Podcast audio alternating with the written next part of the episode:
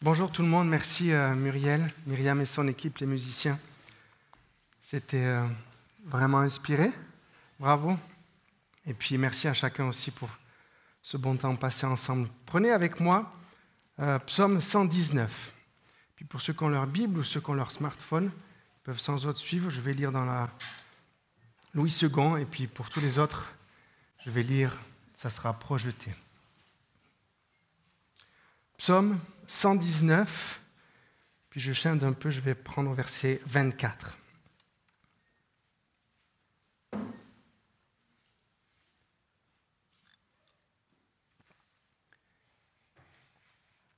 Tes préceptes font mes délices, ce sont mes conseillers. Mon âme est attachée à la poussière, rends-moi la vie selon ta parole.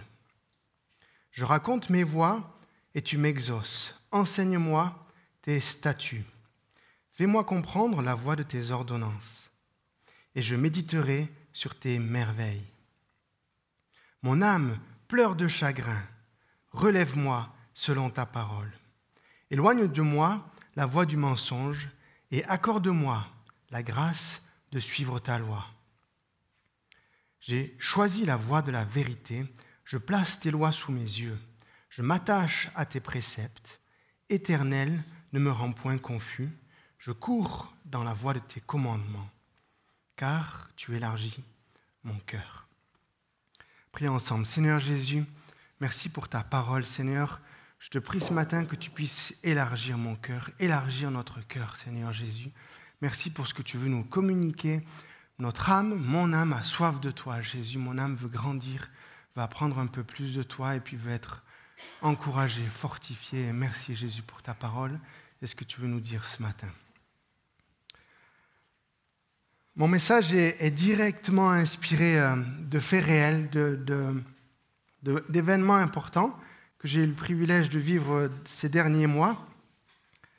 Et euh, il, sera, il sera essentiellement pas mal, pas mal illustré, peut-être même avec excès. Euh, c'est un défaut de formation, mais parce que ça sera tellement plus facile à comprendre aussi. Des images, elles parlent plus que des mots.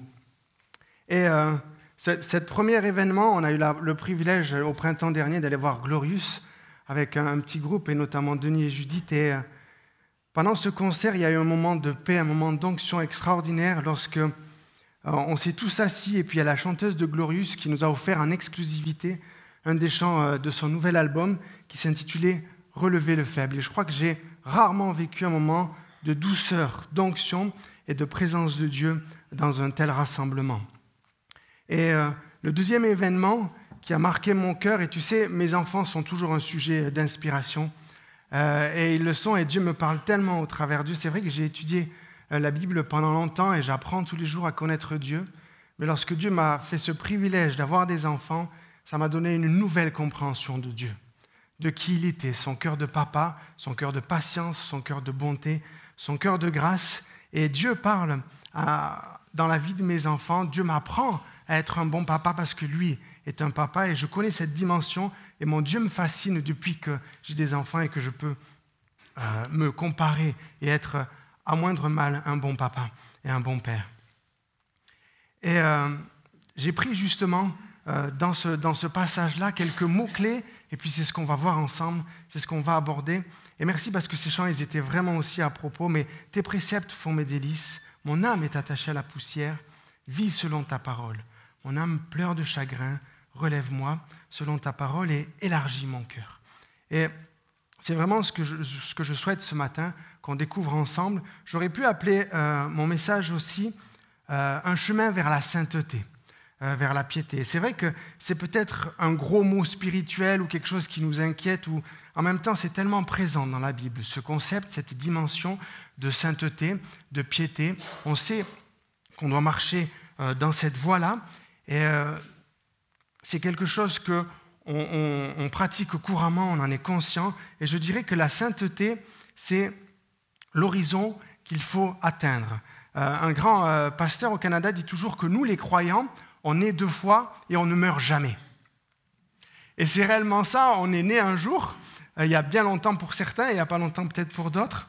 Et puis à un moment donné, on a vécu une nouvelle naissance. C'est ce que la Bible dit, c'est ce que Nicodème a appris aussi, cette nouvelle naissance. Et à partir de ce moment-là, ben, vient un chemin, un parcours, une marche avec Dieu jusqu'à obtenir ou atteindre cette sainteté, cette vie de justice, cette vie de piété, cette vie où je sers mon Jésus, je suis à l'œuvre, je donne ma vie.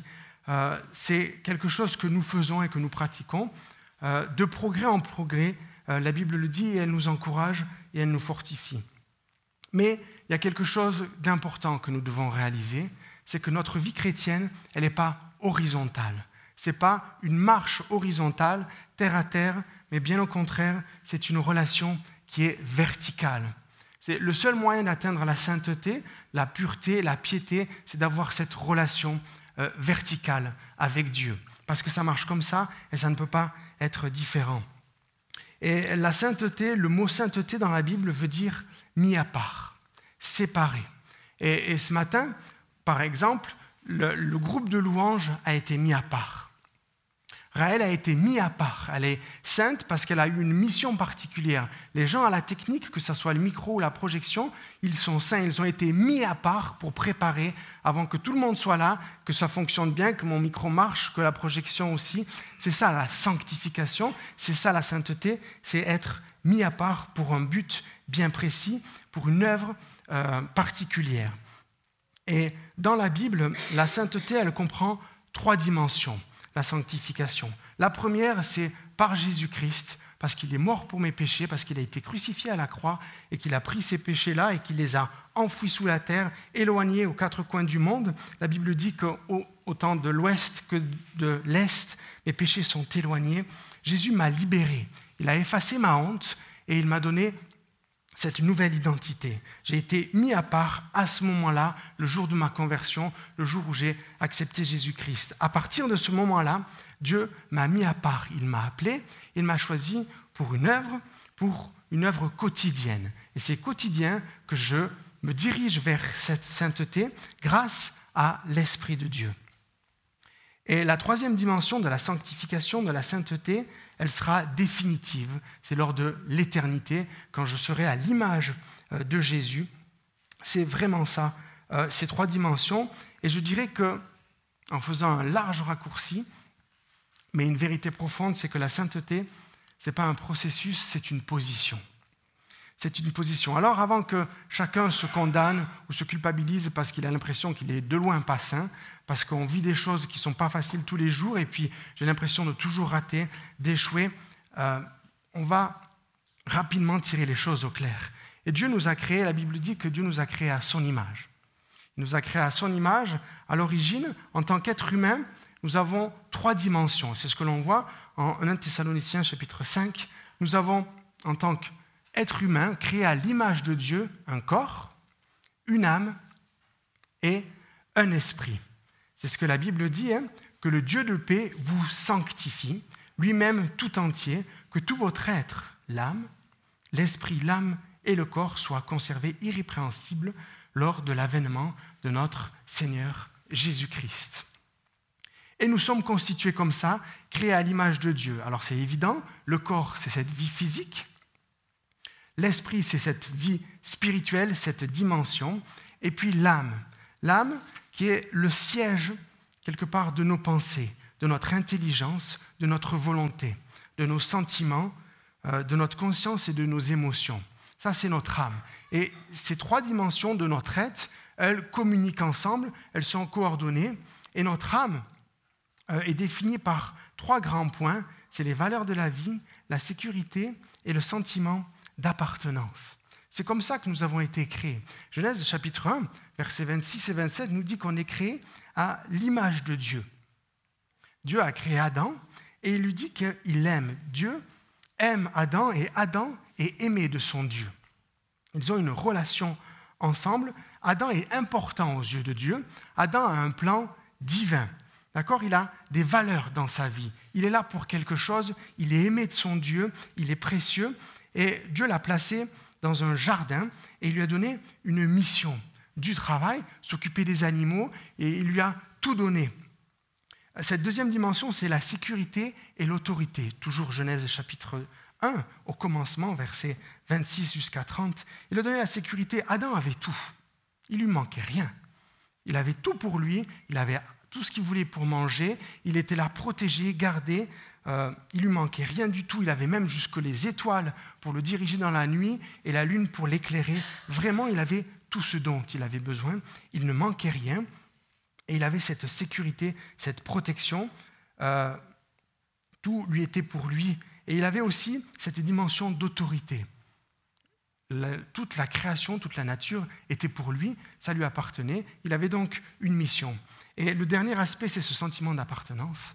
Ben oui, euh, Adam était l'enfant euh, de Dieu. Ils avaient une relation, une communion ensemble, et Dieu lui a fait le cadeau aussi d'avoir une compagne euh, semblable à lui, et puis de, évidemment développer un couple, une famille, et d'entretenir cette dimension, cette valeur d'appartenance et de famille. Ça, c'est ce que nous sommes créés à l'origine.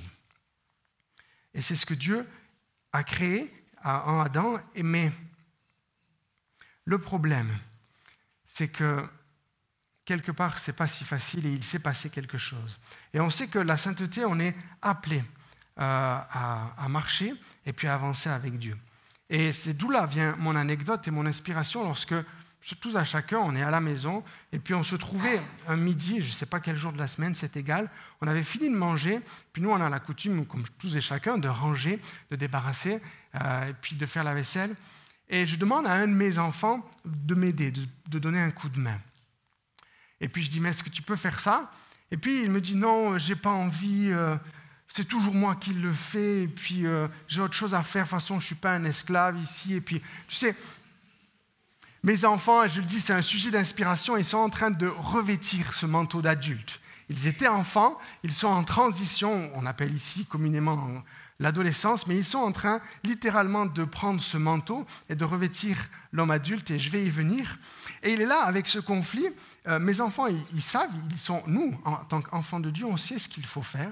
On a la conscience, la Bible le dit, on l'a lu aussi, que ces commandements font mes délices, ils sont bons, ils sont utiles, ils sont nécessaires. Mes enfants le savent, ce qu'il faut faire aussi, mais il y a une lutte en eux. Il y a un combat, comme il y a un combat en moi tous les jours, honnêtement, pour servir. Je sais ce qu'il faut faire, mais j'y arrive pas. La Bible dit en Romains. Et il est là avec ce combat, et puis je ne vous cache pas que la mayonnaise, elle commence à monter, et puis que la pression monte, parce que ben, finalement, on peut participer, on peut s'entraider, etc., euh, etc. Et puis, voilà, l'un dans l'autre, je prends le torchon, et puis je le fais. C'est moi qui fais, et puis je range, et soudain, sans cri et garde, à un moment donné, mon enfant, il se jette à terre et puis il dit, je ne sers à rien, je suis nul, j'en ai marre, t'as pas besoin de moi, je mérite d'aller en enfer, qu'est-ce que tu veux faire de moi, je suis nul. Et il est comme ça, il se tient à terre. Et puis moi, je suis là, devant la scène, j'ai rien fait tomber, mais je suis stupéfait. Et Dieu, en un instant, il vient, et puis c'est juste extraordinaire, mais en un instant, devant cette scène-là qui est un peu choquante, je, peux vous le dire aussi, l'Esprit de Dieu vient et puis il me communique deux valeurs. Deux valeurs incroyables et exceptionnelles. La première des choses, et puis c'est l'Esprit de Dieu qui vient, et puis en quelques secondes, il sort de ma bouche, je lui dis, c'est faux. Ce que tu dis est faux, ça ne vient pas de Dieu, c'est les paroles du diable, c'est les paroles de l'ennemi. Et mes chers amis, c'est la réalité. Oh oui, l'ennemi, il s'affaire à l'acte. Puis tu sais, c'était pas, c'était pas, ouais, je suis nul, je ne sers à rien, tu n'as pas besoin de moi. C'était pas ce genre de choses. C'était vraiment du fond du cœur, du fond de l'âme. Un âme qui crie, qui crie dans la souffrance. Et je lui dis ça, c'est une tactique de l'ennemi. Parce que, tu sais, Adam et Ève, Dieu avait l'habitude d'avoir une relation avec eux, et il se promenait dans le jardin, et il allait les voir chaque soir. Et il s'est passé ce qui s'est passé lorsque ils ont mangé le fruit. Et Dieu vient voir Adam, et puis, tu sais, ça avait déjà commencé à travailler. Adam et Ève, ils se sont cachés derrière un arbre, comme s'ils ils avaient déjà oublié que Dieu est tout-puissant, que Dieu sait tout, que Dieu est partout et que Dieu voit tout, et qu'il n'est pas là pour jouer à cache-cache avec Adam et Ève. Mais eux, ils se sont planqués parce qu'ils avaient honte et qu'il fallait qu'ils jouent. Avec ça, et puis Dieu vient et puis il dit Adam, mais euh, qu'est-ce qui s'est passé? Tu sais qu'est-ce qu'Adam il dit? Il dit ouais, c'est pas moi. c'est pas moi, c'est Ève. Dieu s'approche euh, de Ève et dit, mais qu'est-ce qui s'est passé? Qu'est-ce que tu as fait? Oui, mais bon, c'est pas moi, c'est le serpent. Et tu sais, c'est un peu ça aussi. Notre être, on pourrait toujours dire que c'est la faute du diable. Mais moi, je crois que ce combat qui se place en nous, c'est aussi nous. Et je dirais que c'est facile de toujours dire que c'est la faute du diable. Et moi, je marche au quotidien, je vis avec Dieu, puis j'essaye d'avoir une vie juste. Et le diable, il n'a pas besoin de me titiller pour que je rate, pour que j'échoue. Oh oui, il me balance quelques petites piques pour m'entraîner. Mais le diable, il vient agir, surtout nous en tant que chrétiens, lorsque je suis à terre. Et puis il vient, et puis il vient m'accuser, me condamner, et puis me dire tous ces mensonges, parce que le diable est le père du mensonge. Et c'est pas lui qui m'a fait tomber, non, ça c'est ma faiblesse, c'est ma nature, c'est ce que je suis. Mais lorsque je suis à terre, le diable il vient et puis il m'écrase, il me dit, tu vois, tu es incapable, tu vois, tu sers à rien. Tu dis que tu es un bon chrétien, tu dis que tu y arrives, mais qu'est-ce que tu veux faire? Le diable vient et puis il t'écrase, il t'enfonce. C'est ça sa technique, sa technique de découragement, de culpabilité. Et puis, alors que moi, mon objectif, c'est de m'approcher de Dieu et d'avoir cette relation avec Dieu, le diable, il me tire vers le bas pour m'éloigner de Dieu et il m'écrase. Et, et, il m'écrase et il m'enfonce. Et on veut vite, rapidement comprendre que c'est le résultat de la chute. Et qu'est-ce que Dieu veut faire? Qu'est-ce que Dieu veut faire? Car lors de l'origine, alors que je suis créé avec le corps, l'âme et l'esprit, la chute est venue et puis elle est venue séparer. Et pas détruire cette nature, mais la séparer pour la démolir. Et la Bible dit que euh, ils ont ouvert leurs yeux et qu'ils ont découvert l'intelligence, elle a été ouverte. À proprement dit, euh, notre corps a hérité de la mort physique, de la souffrance, de la difficulté, de l'handicap, de la maladie. Ça, c'est l'héritage que nous avons obtenu à cause de la chute, à cause de l'échec. L'Esprit de Dieu, alors que j'avais une relation authentique avec Dieu, libre, l'Esprit de Dieu a été euh, éteint. Adam et Ève ont été chassés du jardin pour dire que la relation, elle serait plus libre, elle serait plus facile. Et le pire de tout ça, c'est que alors que mon intelligence a été ouverte, ce qui s'est installé au fond de nous, au fond de notre être, c'était le mal-être. Alors que j'étais bien aimé, alors que j'étais accepté, au fond de nous, notre combat au quotidien, c'est un mal-être qui vient s'installer. Et alors qu'on avait un sentiment et une valeur d'appartenance, ce qui a remplacé l'appartenance, c'est le rejet. Aujourd'hui, on se sent rejeté et nous avons besoin constamment de nous sentir acceptés, de nous sentir aimés. L'innocence, elle a été remplacée par la honte et la culpabilité. L'homme souffre aujourd'hui, chacun d'entre nous, depuis la chute, d'une mauvaise image de soi. C'est pas comme ça qu'on a été créé à l'origine. L'homme souffre d'une mauvaise image de soi. Et alors qu'on avait une autorité des valeurs, c'est la faiblesse, c'est l'impuissance, c'est l'incapacité qui est venue s'installer et qui fait le combat à notre âme. Ça, ce sont les conséquences de la chute, ce sont notre quotidien qui fait qu'on se bat avec ça. Mais Dieu, dans sa bonté, dans son amour, alors que je suis à terre, écrasé dans la poussière, comme ce que l'on voit pardon, en psaume 119. Alors que je suis dans la poussière, que je me trouve nul, incapable et que je pleure de chagrin, que mon âme souffre, qu'est-ce que Dieu fait? Qu'est-ce que Dieu fait? Dieu vient et il s'abaisse. La Bible dit que Dieu est descendu, que Jésus est descendu dans les profondeurs de la terre pour venir me chercher. Et Dieu vient et il me relève. Et il me relève. Et non seulement il me relève, mais il m'élève. Et il me place dans le ciel. Et il me donne une nouvelle position, une nouvelle identité. Et c'est réellement ce que Dieu fait. Je suis là au ciel. La Bible dit que Dieu a préparé une place. Et je suis là dans ses, dans ses bras, sur ses genoux. Et Dieu vient me consoler. Mais alors que j'ai cette nature qui combat en moi et qui me fait la guerre, et, le diable qui est là et puis qui m'agresse, ce que Dieu a créé à l'origine avec des besoins et avec des valeurs est devenu, est devenu un besoin criant on souffre au quotidien avec ça, on se bat au quotidien avec notre âme qui est brisée, notre âme qui souffre. Et ces besoins, vraiment, sont acharnés, ils sont criants au fond de notre cœur. Tu sais, on a étudié avec le groupe de jeunes les besoins, et euh, M. Maslow, avec tous les respects que je lui dois, il n'a rien inventé, parce que c'est ce que je suis créé à l'origine. Je respecte la science, je respecte la philosophie, mais ces besoins, ces besoins primaires ou psychologiques, c'est Dieu qui nous les a donnés. Si j'ai été créé à l'origine, ces besoins de sécurité, le besoin d'appartenance, le besoin d'estime et le besoin de réalisation, comme j'ai été créé à l'origine, ce sont des besoins criants et nous en souffrons. Mais qu'est-ce que Dieu fait? Qu'est-ce que Dieu veut nous communiquer? Dieu, il nous élève en haut. Et c'est ce que l'on lit en Colossiens chapitre 1, verset 7. C'est avec Christ que vous avez été réveillés de la mort. Cherchez donc les choses d'en haut, là où le Christ se trouve, assis à la droite de Dieu. Le but de votre vie est en haut. Rappelle-toi, c'est une relation verticale. Je me trouve assis avec Dieu et j'ai une place qui est préparée pour moi, car le but de notre vie, de votre vie est en haut et non sur la terre. Oui, vous êtes passé par la mort et votre vie est cachée en Dieu. Dieu me garde, Dieu me protège, ma vie est cachée en Dieu. Le Christ est votre vie et quand il paraîtra, vous aussi, vous paraîtrez avec lui et vous participerez à sa gloire.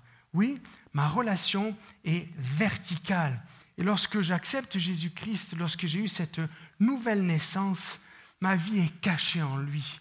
Et lorsque je le laisse agir en moi, lorsque je le laisse être euh, ce qu'il doit être en moi, Dieu quelque part révèle cette gloire dans mon visage, dans mon comportement, dans mes actes. Et alors que nous, et l'être humain de manière générale, la science et je dirais même la religion, elle est en train de rafistoler, de réparer ce qui a été brisé depuis la chute. Et puis par des théories, par de la philosophie, par toutes choses, euh, l'homme est en train de rafistoler, de réparer. Mais ce n'est pas ce que Dieu a fait. Oh non, Dieu n'est pas en train de te rénover. Dieu n'est pas en train de boucher les trous ou de boucher les failles qu'il y a en toi. Non, Dieu a fait quelque chose d'extraordinaire, bien plus grand, bien plus fort. Toujours en Colossiens chapitre 3, verset 10, qu'est-ce que Dieu a fait?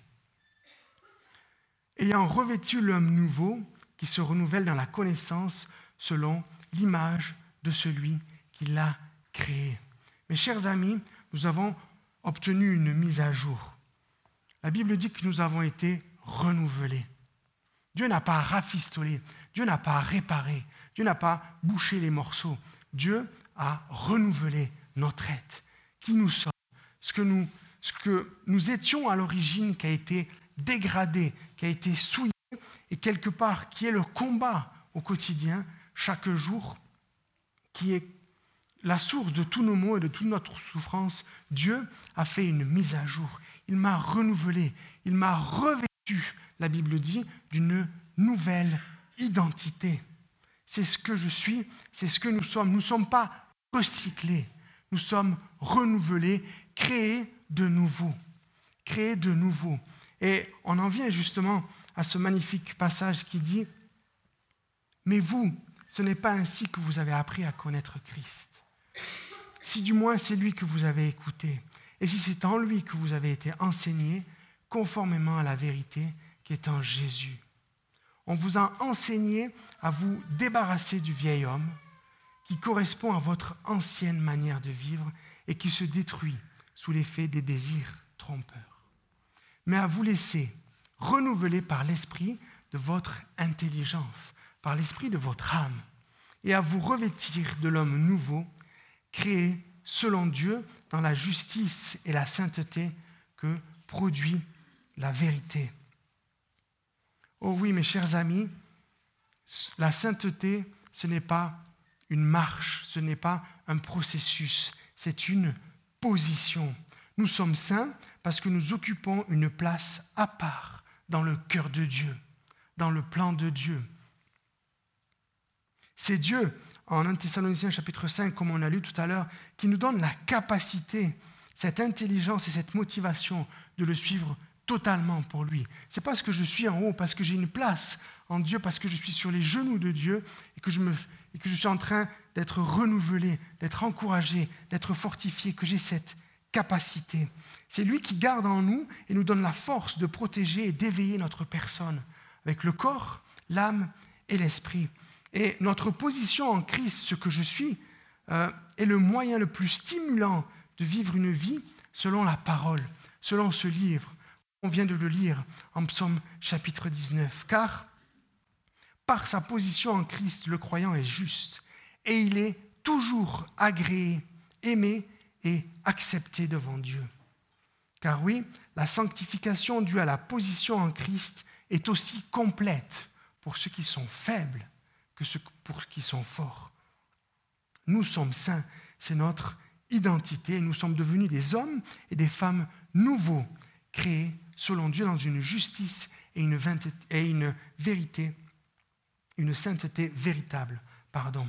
Alors oui, c'est clair, c'est une position, c'est un état. C'est parce que je suis saint que je vais arriver à servir Dieu, que je vais arriver à marcher dans ses voies. Ce que Dieu est en train de communiquer ici, qui est important, c'est que c'est ce que je suis.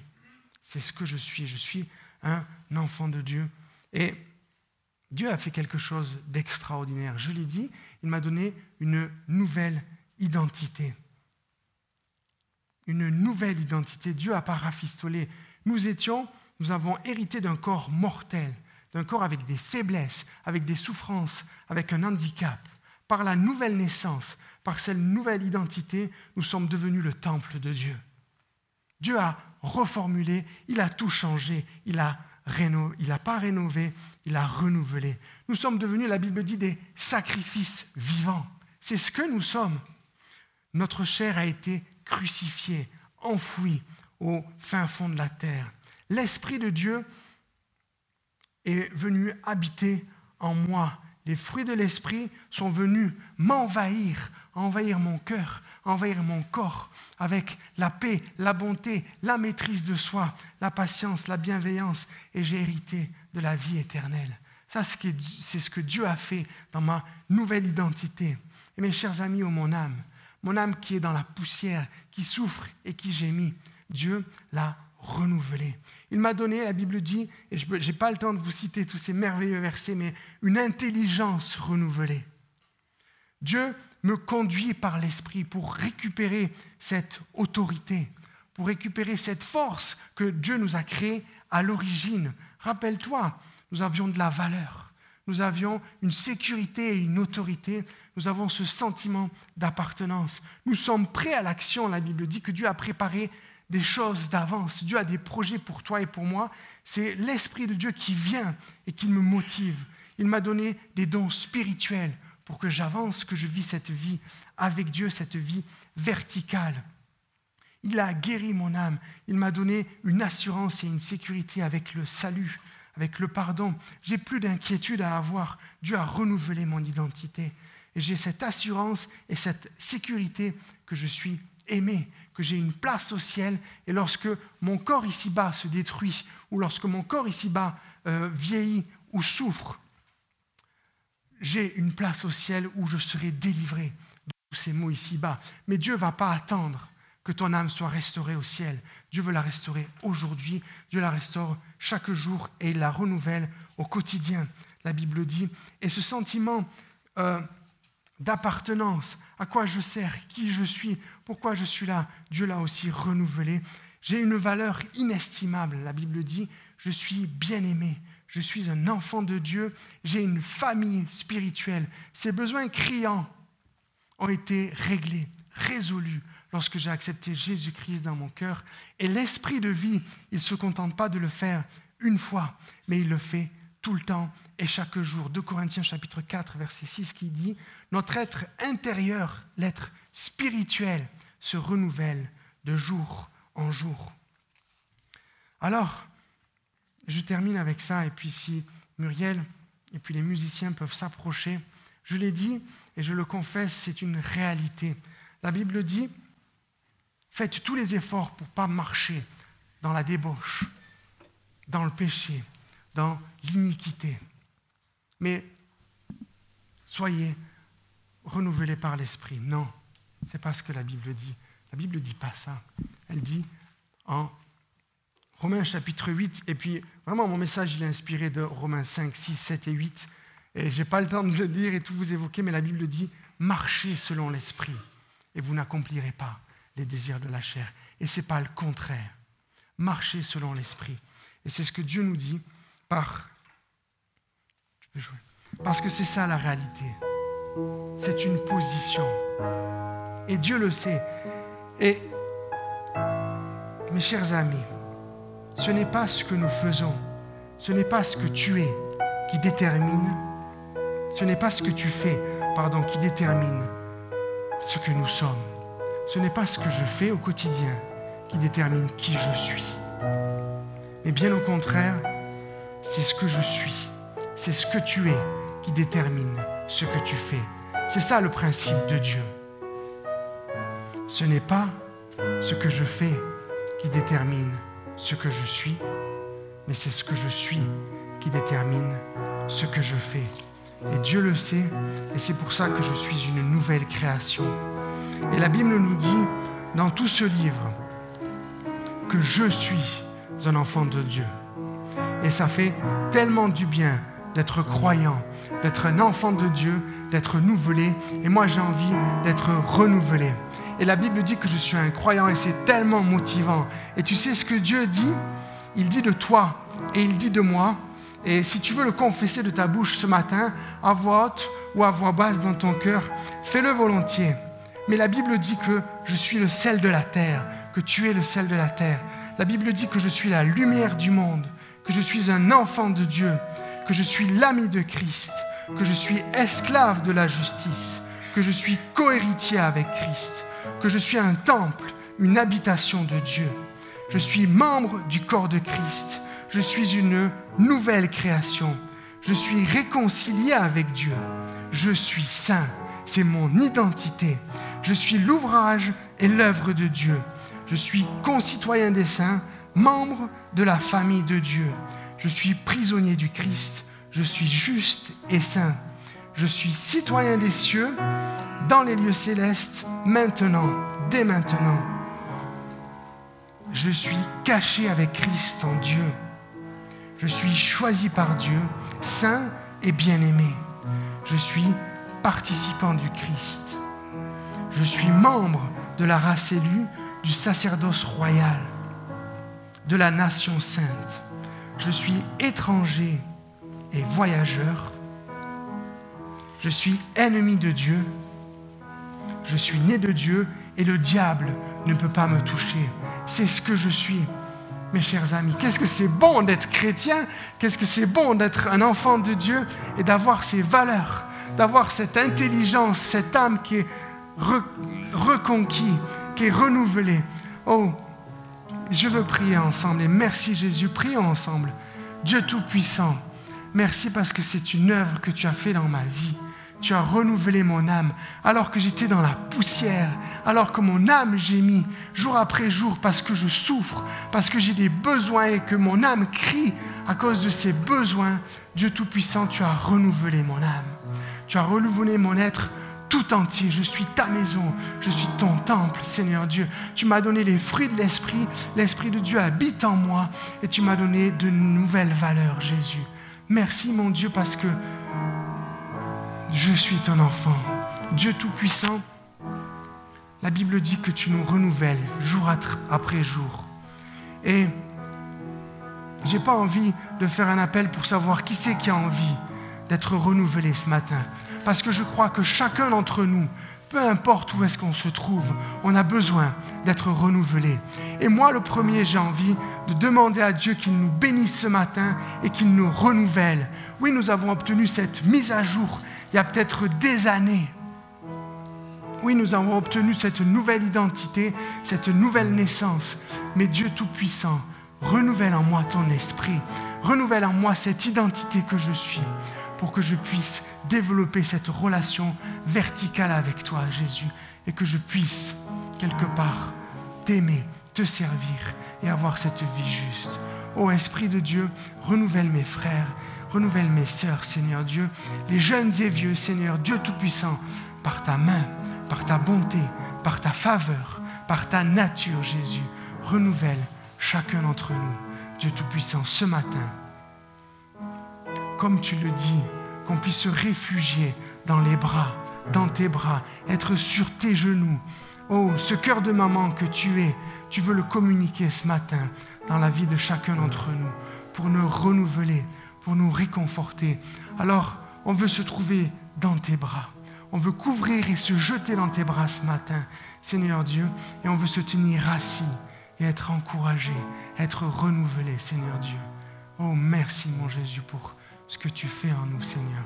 Et nous aurons le privilège aussi d'avoir un moment euh, de prière où la pastorale et puis les intercesseurs se tiendront ici. Et si quelqu'un d'entre nous ici a besoin d'être renouvelé spécifiquement, dans une dimension précise, alors on va prier cœur à cœur ensemble pour que Dieu intervienne.